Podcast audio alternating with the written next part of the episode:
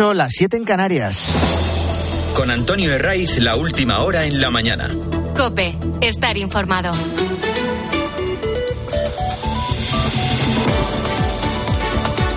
Muy buenos días, desde las 6 te venimos acompañando en la mañana del fin de semana de Copes, 25 de febrero, último domingo del mes en el que va a seguir nevando intensamente en los Pirineos. Hay tramos de carreteras con problemas, como la A23 en Huesca, donde es obligatorio el uso de cadenas en Nueno, en el entorno del túnel de Monrepos. La nieve que contrasta pues con los 20 grados de máxima que hoy van a tener en Murcia, en Alicante o en Valencia.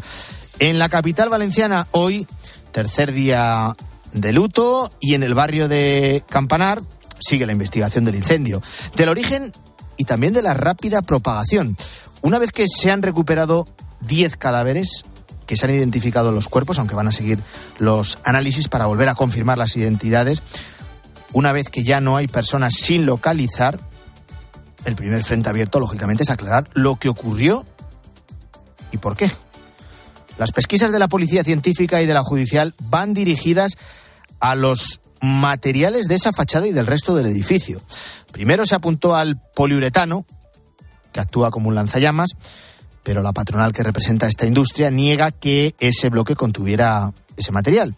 Se ha hablado después del polietileno, que gotea fuego, que es una resina inflamable, con la que se rellenan o se pegan las placas de aluminio con las que se revisten fachadas como las del edificio arrasado por las llamas. Y lo último que se ha señalado es a la lana de roca, que en teoría debería ser segura contra el fuego. Sea como fuere, está claro que ahí había un acelerante de las llamas que actuó como una tea y es lo que se tiene que aclarar. Es lo que tiene que determinar la investigación. Si se emplearon también materiales diferentes o de una inferior calidad de los que la promotora incluyó en la documentación del edificio para obtener los permisos y las licencias. Y también si los materiales se colocaron correctamente. Esto lo decía muy claro aquí en este programa Rafael Rollo, que es su director de calidad y acreditación de la Escuela de Ingeniería Industrial de la Universidad Politécnica de Valencia. En estos momentos hay aislamientos térmicos artificiales inertes, que no son combustibles y por tanto no propagan el fuego. Y entonces es un problema de utilizar las cosas y de trabajar como Dios manda.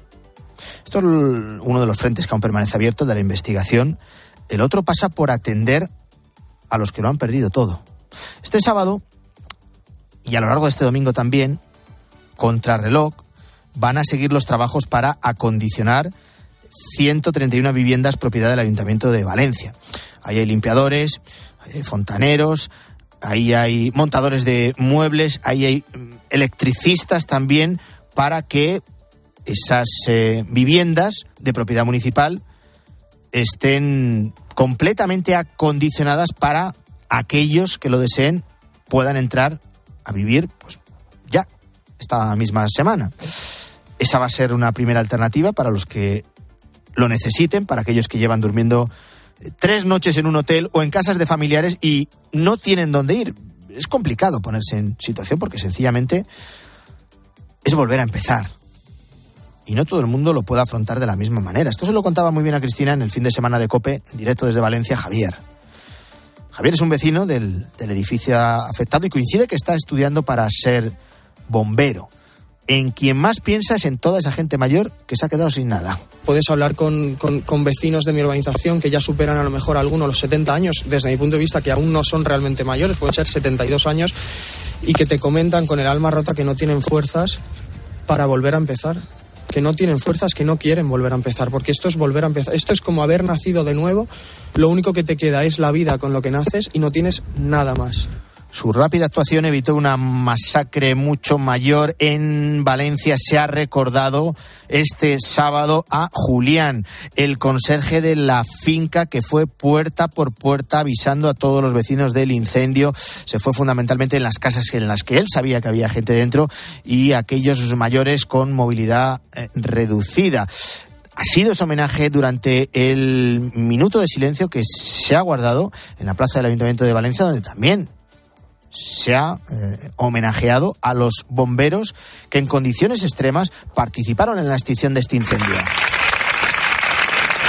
Su rápida actuación evitó una masacre mayor. Te contaba ayer el caso de ese bombero que rescató a un hombre tetrapléjico, que lógicamente no podía salir del edificio por sus propios eh, medios. Los bomberos es verdad que los responsables de este cuerpo se han visto obligados a defender en parte su actuación. Ellos siguieron el protocolo habitual y por eso recomendaron a algunos vecinos que se quedaran en el interior de sus casas mientras extinguían el incendio. Esto lo ha dicho Enrique Chisber, que es jefe de los bomberos en Valencia a las viviendas que, tienen peligro de, si se meten en, la caja de escalera o que puedan evacuar en condiciones de con edificio con humo, lo mejor y lo que recomendamos siempre es que se queden en sus casas mientras nosotros extinguimos el incendio. Si las condiciones de sectorización funcionan, es lo mejor. Es decir, lo contrario puede ser una evacuación desordenada que puede provocar ahora y en lo sucesivo múltiples víctimas en muchos incendios. Bueno, ahora lo que toca es investigar por qué las llamas se propagaron con tanta rapidez, al margen del incendio. La semana que empieza va a seguir arrastrando un interrogante con un protagonista muy claro. ¿Hasta cuándo va a seguir amarrado su escaño en el Congreso el diputado del PSOE José Luis Ábalos? Porque el denominado como caso Coldo, desde el viernes o incluso antes, ha pasado ya a ser el caso Ábalos. Y esta evolución es así por todos los elementos que, de forma directa o indirecta, señalan al exministro. Un asesor como Coldo García, por mucho peso que tuviera, por mucha influencia que ejerciera en el ministerio, no tiene capacidad para facilitar contratos millonarios a una empresa si no es con la mediación, el impulso o la influencia de su superior. En este caso, del entonces ministro de Fomento. Y aquí hay numerosos frentes y numerosas claves. ¿Qué empresa con procedimientos legales es capaz de facturar en poco más de un año casi 55 millones de euros cuando viene de una escasa actividad o nula. En poco más de un año, de marzo de 2020, cuando nos confinaron a todos en casa de forma ilegal, hasta julio de 2021, la trama, la trama de Coldo facturó a la administración más de 52 millones de euros esos contratos de, venta de mascarillas. Mientras tú estabas encerrado en casa, siguiendo a pies juntillas las imposiciones del gobierno, mientras te perseguían y te multaban si te entretenías mucho en tu camino a la compra o, o paseando al perro, otros hacían negocio. No parece casualidad tampoco, y por eso lo del caso Ábalos, y no solo el caso Coldo, que esta empresa fantasma que llamaron Soluciones de Gestión y Apoyo a Empresas, dejara de hacer negocio con la administración pública, con todo tipo de administraciones públicas vinculadas al PSOE, justo en el momento en el que Ábalos sale del gobierno. No es fruto de la improvisación, ni mucho menos, que el primer gran contrato de esta firma pantalla, que ascendió a 20 millones de euros, fuera con Puertos del Estado, que es una empresa pública, que de quién depende pues eso, del gobierno y del ministerio.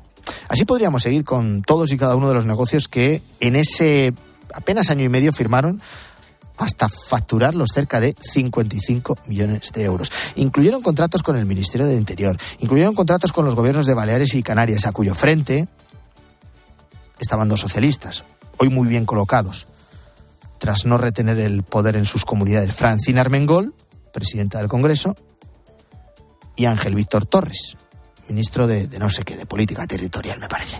Bueno, hasta ahora el gobierno y en el PSOE se habían escudado en que la investigación, de la investigación no se desprende ninguna responsabilidad penal de Ábalos.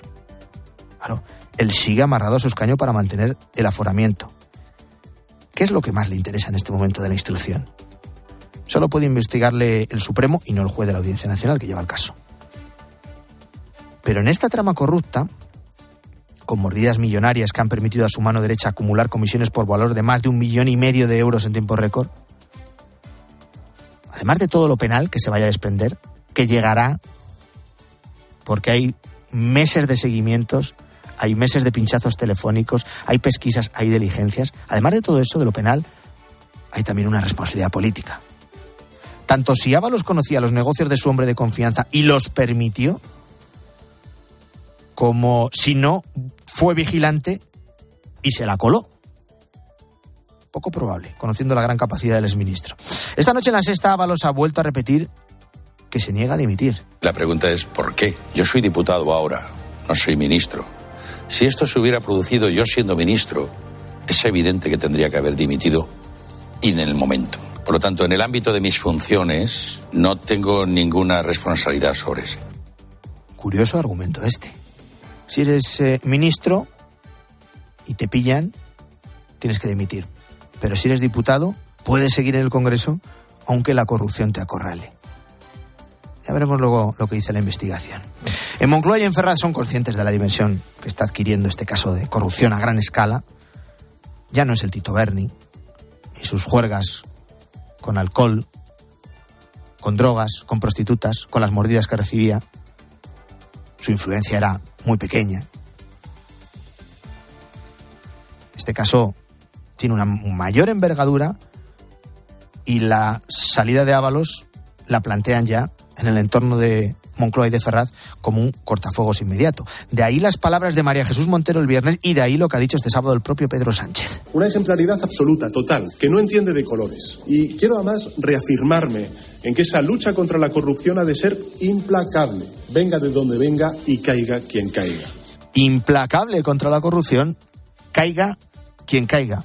Y lo dice el que rebajó las penas por el delito de malversación para beneficiar a los delincuentes separatistas. Y lo dice el que pretende amnistiar cuando no indultar a todos los que han dilapidado cientos de millones de dinero público para el delirio del Prusés.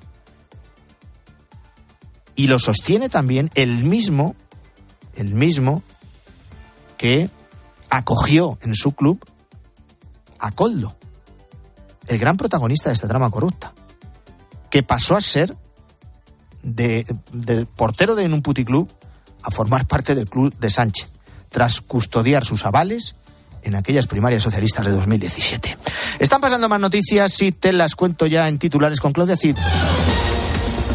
Sin sorpresas. Donald Trump gana las primarias republicanas en Carolina del Sur. Lo ha hecho con una amplia mayoría sobre su rival Nikki Haley, quien pierde en su estado natal, donde fue gobernadora entre 2011 y 2017. Este triunfo acerca cada vez más a Trump a ser el candidato de su partido en las elecciones presidenciales de noviembre. Congreso Mundial de Móviles. Felipe VI presidirá hoy la cena de bienvenida del Mobile World Congress en Barcelona, donde coincidirá con el presidente del gobierno catalán, Per Aragonés. Tiene tiene un impacto en la ciudad superior a los 450 millones de euros y asistirán cerca de 100.000 personas. Es la mayor feria del mundo en el ámbito de las tecnologías inalámbricas. desaparecido. Los servicios de emergencias buscan a un hombre que ha caído al mar en la playa de Rojas, en Tenerife. Iba acompañado por un menor de 12 años al que rescataron con hipotermia y heridas de carácter moderado. Ambos habían caído al mar por el fuerte oleaje. Y entregado. Las autoridades rusas han devuelto a la madre de Alexei Navalny el cuerpo del líder opositor más de una semana después de su muerte. El Kremlin le había presionado para que lo enterrase en secreto, tratando de evitar cualquier tipo de manifestación contra Putin. En la Liga gana el Barça con claridad, pincha el Atlético frente al colista en Almería y hoy es el turno del líder del Real Madrid. Corrochano, ¿qué tal? Buenos días. Hola, ¿qué tal? ¿Cómo estáis? Buenos días. Se ha puesto muy emocionante esta jornada de Liga después de que ayer el Barcelona le ganara 4-0 al Getafe.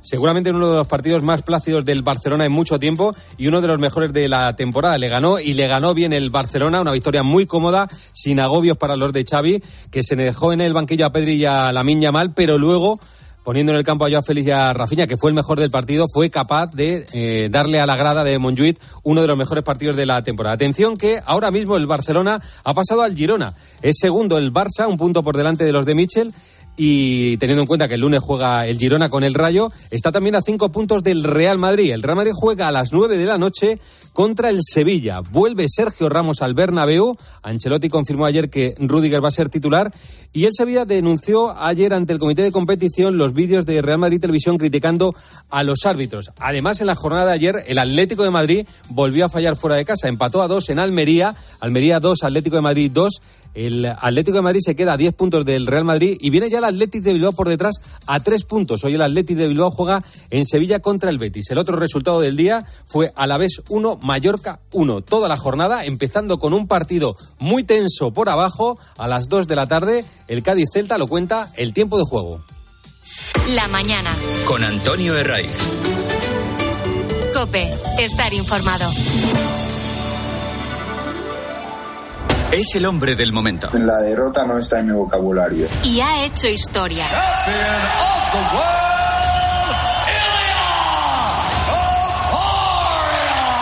Este miércoles, Ilia Topuria, el primer español campeón del mundo de la UFC en peso pluma, elige el partidazo de Cope para celebrar su título. ¿Cuál ha sido la mejor de todas las entrevistas que te han hecho? Dilo con la mano en el corazón.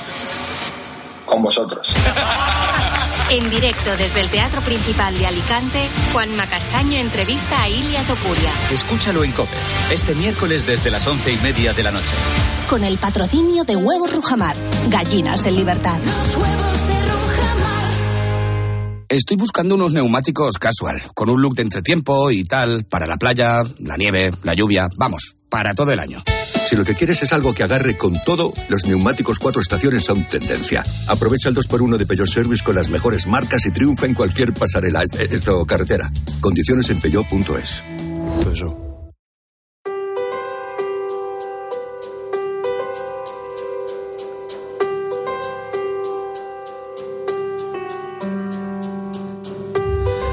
Estamos a las puertas de una semana en la que se va a cumplir un mes de las protestas de los agricultores en España. Un mes en el que los contactos oficiales, al menos los públicos, entre el ministro Luis Planas y las principales asociaciones agrarias se han reducido a esa reunión del jueves 15 de febrero que terminó sin acuerdo. Incluso esta semana, el ministro, el ministro Luis Planas, llegó a pasarle la patata caliente a las comunidades autónomas, apelaba a su responsabilidad para dar respuesta, dijo, a las preocupaciones de los agricultores y los ganaderos. Las gentes del campo ven insuficientes las palabras y promesas del ministro y piden compromisos más firmes y concretos. Por eso han convocado para mañana una nueva protesta en Madrid, movilización que coincide con la reunión del Consejo de Ministros de Agricultura de la Unión Europea y llega después de que el miércoles los tractores entraran en la capital. Son las 8 y 17 y en la mañana del fin de semana de COPE voy a saludar a Miguel Padilla, que es secretario general de COAG, la coordinadora de organizaciones de agricultores y ganaderos. Don Miguel, ¿qué tal? Muy buenos días. Buenos días, ¿qué tal? Bueno, se cumple un mes de las protestas. Esa reunión con el ministro del 15 de febrero terminó sin acuerdo. La pregunta es, ¿y a partir de ahora qué? Porque es normal que tras eh, tantas semanas de tractoradas y movilizaciones haya desgaste entre agricultores y ganaderos, que no sé si hay desgaste o no. Bueno, la verdad es que no hay desgaste porque la situación eh, requiere una actividad, yo creo que muy importante y es lo que estamos haciendo. Estamos cumpliendo el calendario de movilizaciones que diseñamos en un primer momento. Estamos en una fase de negociación. Mañana, como bien decía, se celebra el Consejo de Ministros de Agricultura, porque, como se sabe, dentro de las reivindicaciones tenemos eh, competencias europeas, competencias eh, nacionales y también estamos eh, trabajando en los grupos de trabajo que se, eh, se dijeron en, la última reunión con el ministro y lo que nos falta son concreciones. Evidentemente, si no hay concreciones, no hay respuesta definitiva y, y por lo tanto no se solucionan los problemas. Y vamos a ver mañana primero qué resultado hay en el Consejo de Ministros de la Unión Europea y por supuesto qué resultado tenemos de esas mesas que yo creo que las próximas semanas sabremos eh, cuáles son las reivindicaciones, las medidas que se ponen encima de la mesa definitivamente. Yo le hablaba de desgaste porque cuando un agricultor o un ganadero se traslada desde su pueblo eh, a la capital con su tractor o mañana desde Toledo, desde Cáceres, desde Soria, desde Guadalajara a Madrid, esto lo paga de su bolsillo. Claro, claro, y además es un esfuerzo, eh, evidentemente, es un esfuerzo eh, mm, eh, digamos, los que van en tractor, los que van en autobús, los que van en otros medios de comunicación, perdón, en otros medios de locomoción, eh, pues esto supone, lógicamente, un esfuerzo. ¿Y esto qué significa? Pues significa de que cuando esto se hace es porque hay un gran problema dentro del sector agrario español. Y las protestas, le puedo decir que la organización agraria eh, salimos a la calle cuando ya no hay otra solución. Es decir, se han agotado todas las, las negociaciones y por tanto no es un capricho. Es un, eh, primero es un deber y segundo es un esfuerzo, como bien decía, y además muy importante. Tienen la mirada puesta en esa reunión de mañana del Consejo de Ministros de la Unión. ¿Cuál es la capacidad de reacción de nuestro Ministerio de Agricultura? Porque hasta ahora se han limitado a mirar a Bruselas como si nosotros no fuéramos un Estado miembro de la Unión, que ha apoyado, por cierto, muchas de esas decisiones que se han adoptado y que tanto están perjudicando al campo. Y también Planas, le escuchábamos esta semana apelando a la responsabilidad de las comunidades autónomas para dar respuesta a agricultores y ganaderos. ¿Está asumiendo las suyas el Gobierno central? Bueno, las comunidades autónomas tienen eh, competencias, pero indudablemente ahora mismo las reivindicaciones más importantes eh, no van dirigidas a las comunidades autónomas, van dirigidas lo que es el gobierno nacional y lo que es la Unión Europea.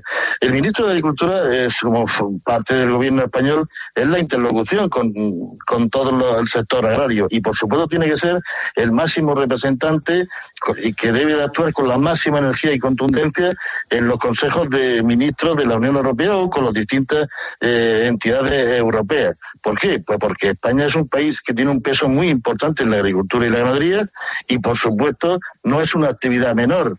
Y eh, lo que le hemos pedido y le seguimos pidiendo al ministro es que actúe con la máxima energía y desde luego hay, en la última fecha hay un pequeño cambio eh, que además nos sorprende en el sentido de que eh, todas las puertas hace un tiempo estaban cerradas, es decir, no se podía prácticamente reivindicar ante la Unión Europea una serie de cuestiones que nos parecían muy razonables y ahora parece ser que eso ha cambiado. Vamos a ver el final de todo ello, es decir, cuál es el resultado que tenemos de todas esas negociaciones y desde luego de toda esa contundencia que nosotros pedimos que se debe de hacer ante la situación que tenemos. Damos fe que hasta ahora nos escuchan muchos agricultores, algunos eh, ya subidos al tractor, otros en la nave preparando maquinaria, en fin. Además de la hora que, mm, por hacer balance, además de que se les escuche, además de que la gente haya conocido sus reivindicaciones, ¿qué más han conseguido en este mes de protestas? Bueno, la verdad es que con, concreciones ninguna. Vamos a ver, eh, una de las mm, principales reivindicaciones que tenemos, eh, aparte de las reivindicaciones a nivel nacional, es que debe de haber un cambio de rumbo en lo que es la política eh, europea. Es decir, solamente legislar con sentido verde y despreciar, digamos, lo que es la producción, es algo de lo que ha venido ocurriendo hasta ahora. Y si no se corrige ese, ese rumbo, pues ciertamente la legislación va a ser muy difícil de aplicar y lejos de conseguir lo que ellos pretenden, que es, digamos, la, eh, situación medioambiental, lo que sí se está consiguiendo es la reconversión, es decir, la destrucción de los profesionales agrarios. Por tanto, hasta ahora lo único que tenemos eh, son eh, ciertas promesas, no tenemos y, mm, por lo tanto, vamos a esperar la próxima semana exactamente qué es lo que vamos a tener encima de la mesa para poder eh, cambiar este rumbo. Yo le voy a hacer una última cuestión, don Miguel. Las protestas de los agricultores españoles llegaron tras una movilización sin precedentes en Europa, en Alemania, en Holanda, fundamentalmente en Francia. Aquí buena parte de la movilización surgió eh, de los chats de agricultores al margen de las principales organizaciones agrarias, de, de, COAG, de ASAJA, de UPA, que tienen que decir ante las críticas que se han escuchado de un, de un sector del campo, señalando que esas organizaciones han llegado tarde y que les ha costado reaccionar. Bueno, efectivamente hay eh, muchísimas críticas y todo respetable y, además todo mejorable, sin duda alguna, pero sí que tengo que recordar que en el 2020 estuvimos en todas las comunidades autónomas manifestándonos con un eslogan eh, que decía precios dignos, precios justos. Tuvimos que suspender aquellas movilizaciones en todas las comunidades por la situación de la pandemia que se nos, nos vino. En el año 2022, como se recordará también, hubo una gran manifestación en Madrid donde la participación yo creo que ha sido histórica. Y el 5 de septiembre del 2023, coincidiendo con el Consejo de Ministros informal de la Unión Europea en Córdoba, tuvimos una gran, una gran manifestación eh, donde precisamente se dijo que en los próximos meses eh, se haría un calendario de movilizaciones porque la situación del campo era muy eh, difícil. Yo no voy a dejar de reconocer de que efectivamente, bueno, pues podemos haber cometido errores. Lo que no le puedo, no puedo decir y sí que afirmo absolutamente es que nuestra nuestro trabajo con respecto a la representación y a la reivindicación no ha cesado en ningún momento, en ninguna semana, y por lo tanto, bueno, pues estamos ahora mismo cumpliendo ese calendario de movilizaciones que en un momento determinado dijimos que se iba a hacer porque se necesitaba para la situación que teníamos en el campo. Dicho que era la última, no, la penúltima era. Eh, mañana, en esa eh, eh, manifestación en Madrid, bajo el lema El campo exige apoyo, respeto y reconocimiento, ¿les ha comunicado ya la delegación del gobierno cuántos tractores va a dejar entrar en la capital? Bueno, en principio eh, serán cientos de, tractores. Como se sabe, partirán del, Ministerio de Agricultura e iremos por la Castellana hacia la oficina de la Comisión Europea, pero exactamente la logística no le puedo concretar ahora mismo, pero yo creo que serán cientos de, tractores los que ha autorizado, los que van a ir, sin duda, sin duda. Pues don Miguel Padilla, secretario general de COAG, le agradezco mucho que haya estado en directo en la mañana del fin de semana de COPE. Un fuerte abrazo. Muchísimas gracias, buenos días.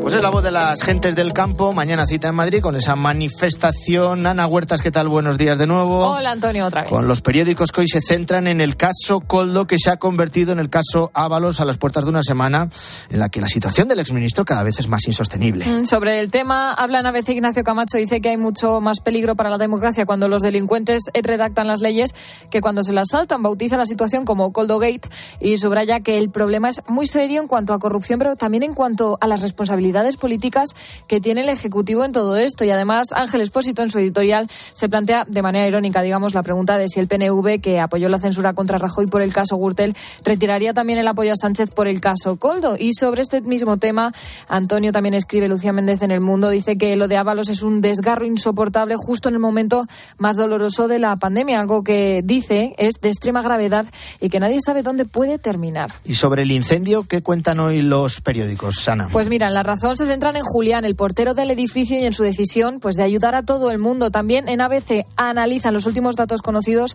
y en el país el, cómo eh, actuaron los bomberos, que últimamente se ha puesto en cuestión, lo hicieron bien. Así eh, vamos avanzando en este domingo. Hasta aquí la mañana del fin de semana de Cope. Que tengáis un feliz día. Antonio de Ray. La mañana. Escuchas Cope. Y recuerda, la mejor experiencia y el mejor sonido solo los encuentras en cope.es y en la aplicación móvil. Descárgatela. ¿Te imaginas que el mejor piloto te haga de taxista? Pues ahora Acciona Energía, la mayor compañía energética del mundo que solo opera en energías renovables, te instala los paneles solares en tu casa y pone toda su energía a tu servicio a un gran precio. Aprovecha y hazte autoconsumidor. Entra en Hogares Acciona Energía e infórmate. Te lo digo o te lo cuento. Te lo digo. No tienes seguro para mi coche eléctrico. Te lo cuento. Yo me voy a la mutua. Vente a la mutua y además de las mejores coberturas, te bajamos el precio de tus seguros, sea cual sea. Llama al 91 555 5555. Te lo digo te lo cuento. Vente a la mutua. Condiciones en mutua.es. En la venta de tu coche puede ser un loser o un pluser. Un loser no valora su tiempo. Un loser se deja embaucar con ofertas de compra que no se respetan. ¿Quieres ser un pluser? Ven directo a Ocasión Plus para recibir siempre la mejor tasación pago en el acto y siempre con total transparencia. Ocasión Plus. Ya somos más de 200.000 plusers. ¿Te unen? Estimados viajeros, verano a la vista. El verano está más cerca de lo que crees. Reserva tu viaje con Holiday para las vacaciones de verano a Ribera Maya, Punta Cana o Cayo Santa María. Consigue un cupón regalo de hasta 600 euros en el corte inglés. Hazlo ya y anticipa tu reserva. Consulta condiciones en viajes el corte inglés. ¿Sabes lo que se lleva? Se lleva la repostería sin, sin huevo. Con Yolanda, claro. Solo con Yolanda los bizcochos, las magdalenas, todos los dulces salen esponjosos y suaves. Y todo sin huevo. Por eso con Yolanda, la repostería sin huevo está de moda. Yo, Yolanda, es lo que se lleva. En la sección de harinas de tu súper. Nos encontrarás en todas las redes sociales. Si para ti abrir gas no tiene nada que ver con tu cocina, entonces te interesa el seguro de moto de línea directa, con el que, además de ahorrarte una pasta, tendrás cobertura de equipación técnica para casco, guantes y cazadora. Cámbiate y te bajamos el precio de tu seguro de moto sí o sí. Ven directo a lineadirecta.com o llama al 917-700-700. El valor de ser directo. Consulta condiciones. Sobre la erupción del Vesubio del año 79 después de Cristo, que sepultó, entre otras cosas, otra impresionante biblioteca de papiro. Era de Pisón, que es el suegro de Julio César, nada menos. Él tenía una villa en Herculano, al lado de Pompeya. Cuando fue descubierta, bajo 30 metros de lava petrificada, lo que encontraron fue una biblioteca privada alucinante. Salieron Los martes a las once y media de la mañana, Javier Sierra en Herrera en Cope. Alucina.